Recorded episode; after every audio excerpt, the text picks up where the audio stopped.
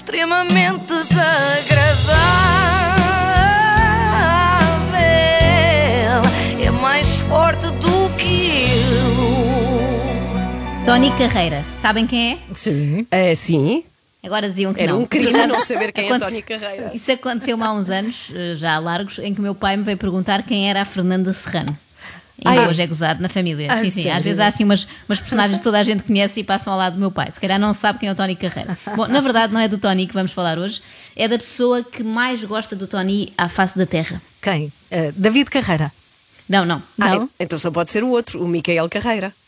Não, não, e adiante já que não é de Sara Carreira. Ah, era o meu próximo tempo, palpite. tá bem? Ok, ok. Isso são tudo pessoas que, sim senhora, gostam do pai, mas eu aqui quero falar de outro nível de amor. Não é amor filial, é amor fanático. Eu descobri a fã número um do Tony Carreira e olhem que a competição é feroz. É quase tão difícil ser número um no clube de fãs do Tony como no circuito de ténis mundial. Aliás, arrisco dizer que o Rafael Nadal teve menos trabalho a subir no ranking do que esta senhora. Bem, antes de conhecermos a fã principal, vamos ver que tipo de concorrência é que ela teve de vencer. Em primeiro lugar, temos a fã Papa Quilómetros. É uma espécie bastante comum. Este exemplar que vos trago foi avistado pela última vez na Expo Facica, em Cantanhede.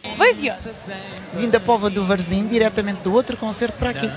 Mas sou de Lisboa. Portanto, fez 140 km para ver em Cantanhede o mesmo concerto que tinha acabado de ver na Pova de Varzim. Se calhar não entendeu bem à primeira, não é? Às vezes acontece, não é? Chegas ao fim de um filme, ah, vou ver outra vez que Ah, houve pois ali não umas percebi partes esta parte. que eu não percebi bem. Houve ali umas músicas que eu não percebi bem.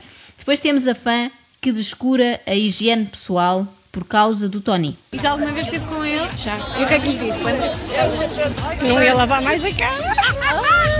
Ah, já fiz isso.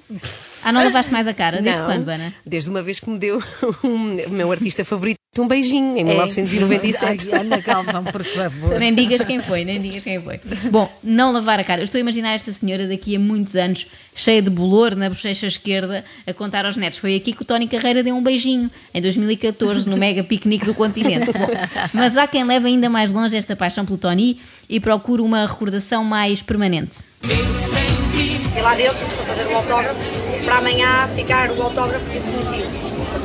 Ah, agora vai aproveitar o autógrafo dele, não é? Sim. E depois fazer uma tatuagem por cima. Ficar definitivo para o resto da vida. Sim, senhor. Para ficar para o resto da vida, que ideia. Para ser mais gira ainda, a senhora podia ter levado material próprio para o efeito e era o próprio Tony a tatuá-la no fim do concerto. Tipo, ó Tony, dê-me um autógrafo aqui no braço, faz favor. Mas não é com essa esferográfica, não, é com esta agulha de tatuagem. Bom, temos ainda aquele tipo de fã que usa o Tony Carreira com receita médica.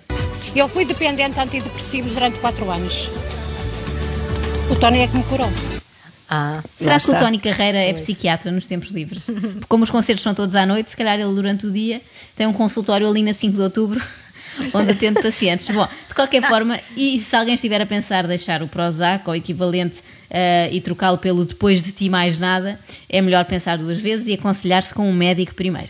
Então, mas para fazer o desmame da medicação como deve ser, suponho. Não, não, não. Para o médico lhe sugerir outro tipo de música. Não é por mal, não, não tenho nada contra, mas é que a música do Tony é muito viciante, isto é perigoso. Só isso explica que haja tantas fãs com comportamentos aditivos. E chegamos finalmente à senhora que eu vos queria apresentar hoje.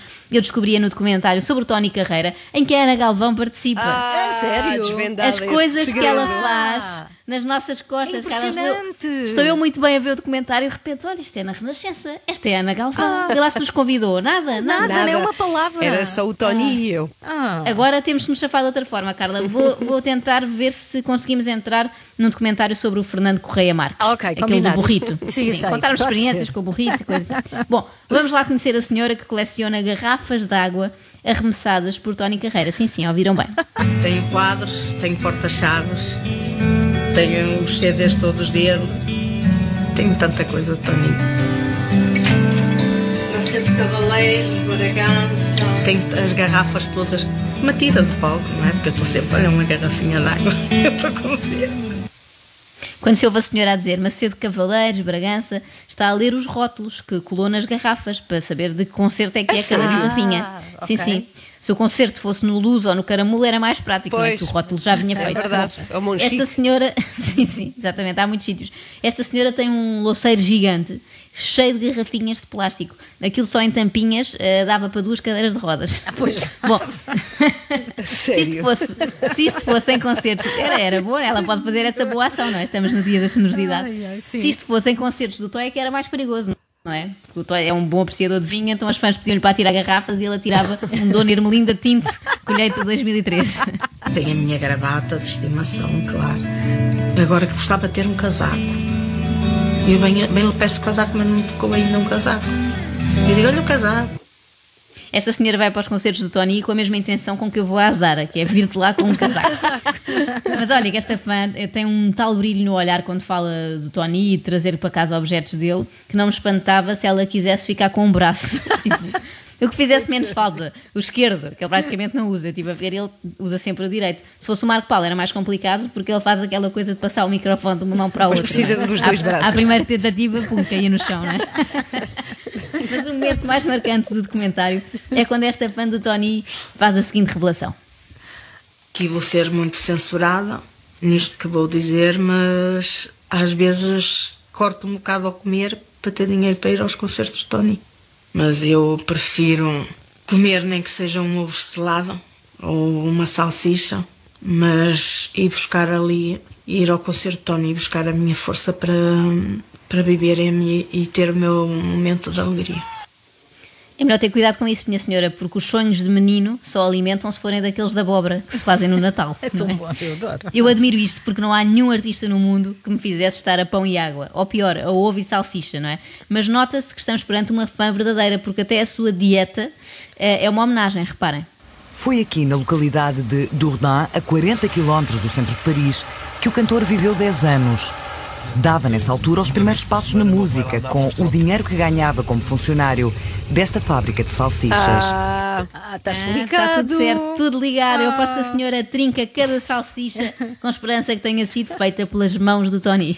E o bife não é importante. Uma costoleta, um ovo também satisfaz. Um ovo também, Também satisfaz. satisfaz. Esta senhora podia ser nutricionista. Oh, porque elas é que nos mulher. dão estas, estas justificações.